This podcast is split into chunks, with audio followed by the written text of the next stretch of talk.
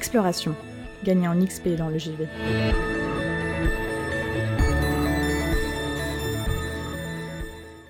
Le 10 juillet dernier, une terrible nouvelle a secoué le monde du jeu vidéo.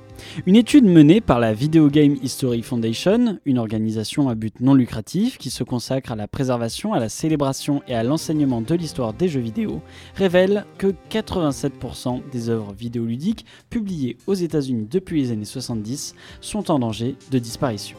Cette actualité a véritablement sonné comme un coup de tonnerre pour les acteurs du média, puisque quelques mois auparavant, l'Entertainment Software Association, ou en français l'Association des logiciels de divertissement, soit le premier lobby des entreprises de l'industrie aux USA, prétendait faire plus que le nécessaire pour sauvegarder l'histoire du médium.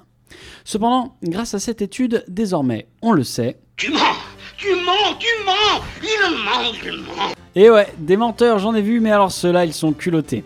Pour vous dépeindre un peu mieux tout ça, je vais tout de même devoir vous expliquer les tenants et aboutissants de l'enquête.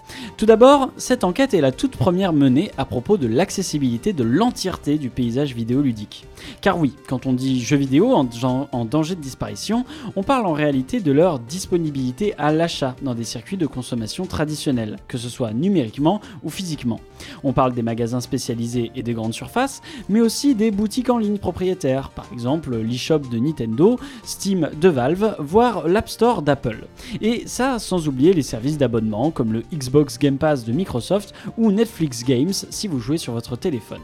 Ainsi, ce que démontrent les résultats de cette étude, c'est que seulement 13% des productions vidéoludiques publiées aux États-Unis depuis les années 70 sont disponibles à l'achat. Si nous laissons les entreprises s'occuper de la préservation du média, l'histoire de ce dernier n'en sera que plus fausse. Alors, on se rassure, en danger de disparition ne veut pas dire disparu. D'ailleurs, en réalité, dans les 87% de titres non accessibles, il y a énormément de jeux qui existent toujours dans des archives ou dans les bases de données de certaines sociétés de l'industrie ou d'associations comme la Video Game History Foundation ou encore MO5 qui est notre équivalent français pour vulgariser. Bon, par contre, il y en a peut-être qui sont malheureusement perdus à jamais, car il est difficile de savoir si nous les avons recensés auprès de collectionneurs privés ou, encore une fois, des archives d'entreprise. Heureusement, pour éviter ce désastre qu'est la conservation de l'industrie cinématographique, il existe des archivistes du jeu vidéo. Ah oui, et je parle de désastre, puisqu'on estime que la moitié des films américains tournés avant 1950 et 90% des films tournés avant 1929 ont disparu. Le truc, c'est que le cinéma, durant ces années-là, il avait besoin d'un support physique pour exister. Quand on parle d'œuvres cinématographiques disparues, on parle bien évidemment des bobines sur lesquelles ils étaient enregistrés. Ainsi, leur support physique se serait dégradé et nous n'aurions malheureusement pas pu les numériser à temps. Cependant, ce problème ne se pose pas dans le cas d'un jeu vidéo, car l'œuvre est déjà une production numérique. Comme l'explique Frank Cifaldi, le fondateur de la Video Game History Foundation, dans une conférence à la Game Developer Conference, un rassemblement des professionnels de l'industrie, la republication d'anciens jeux vidéo est un processus terriblement simple et qui ne coûte quasiment rien pour les ayants droit. En effet, imaginons que demain, Nintendo souhaite ressortir sur sa dernière console, la Nintendo Switch, euh, un jeu auquel tout le monde a joué, Wii Sport.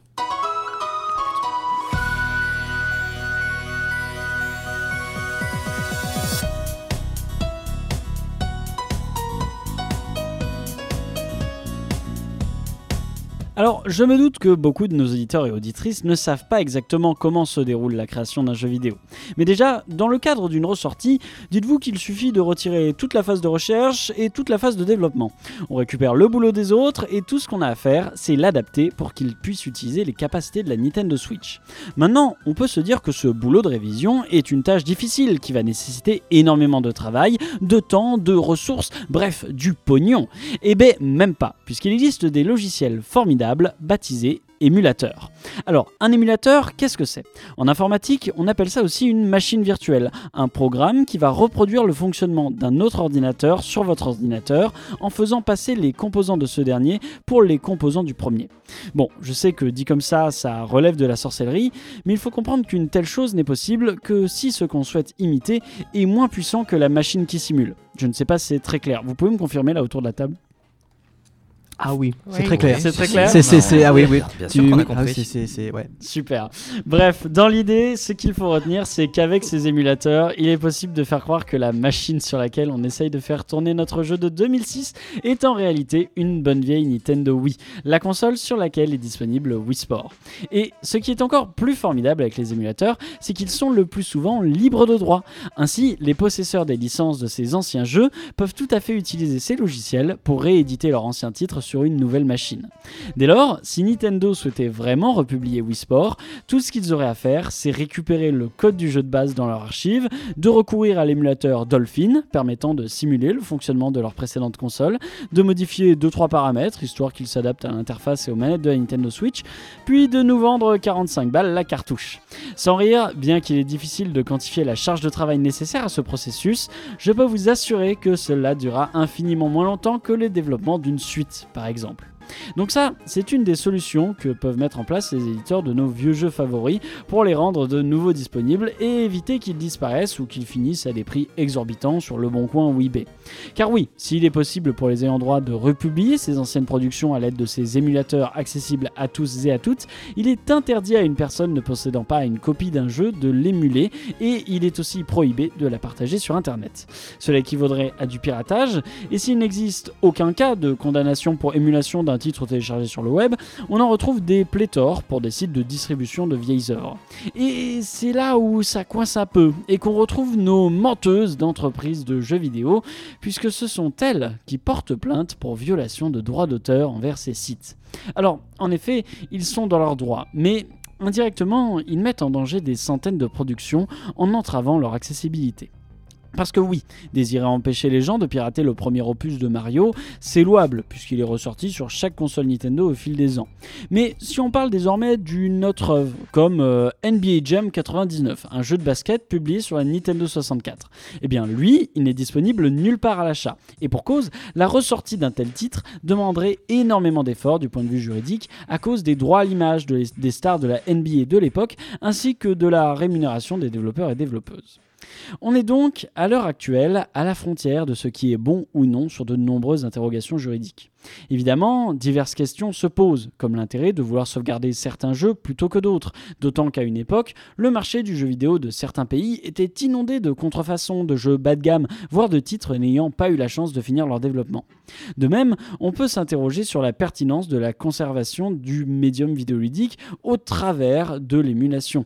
Énormément d'émulateurs sont réalisés bénévolement et sont loin d'être parfaits. Un émulateur est bien souvent incapable de retranscrire les ressentis exacts de jeu sur un support d'origine et demande parfois de bidouiller le code du jeu qu'on souhaite faire tourner pour pouvoir en profiter dans de bonnes conditions sur des écrans récents. Ces questions, je ne suis pas les seuls à me les poser. Je vous invite à faire vos propres recherches dessus, car c'est vraiment un sujet passionnant et qui devrait être central quand on parle d'art au sens large. On ne compte plus le nombre de textes qui ont disparu ou le nombre de sculptures qui se sont détériorées avec le temps. L'humanité a visiblement du mal à vouloir sauvegarder les nouvelles formes d'art qui émergent avec le temps. Ainsi, je remercie les archivistes du jeu vidéo de défendre ces idées. Je remercie également les personnes qui font de leur mieux pour protéger le patrimoine vidéoludique, qu'il s'agisse de développeurs et développeuses republiant d'anciennes œuvres, ou encore les avocats et avocates qui luttent pour que les lois changent et permettent de véritablement bien écrire l'histoire du médium. Je remercie aussi Pierre de l'émission Rocambolesque que vous pouvez écouter un mercredi sur deux entre 21h et 22h sur Radio Campus Bordeaux pour les pistes de réflexion qu'il a pu m'apporter sur cette chronique vu que son sujet de mémoire portait sur la préservation du jeu vidéo. Je conclurai d'ailleurs en citant ce dernier qui m'expliquait que nous sommes aujourd'hui malheureusement trop tôt dans l'ère du jeu vidéo pour qu'on s'intéresse réellement à sa conservation. Ce à quoi j'ajouterai qu'on est peut-être plus proche qu'on ne le croit d'un tournant dans l'histoire du médium.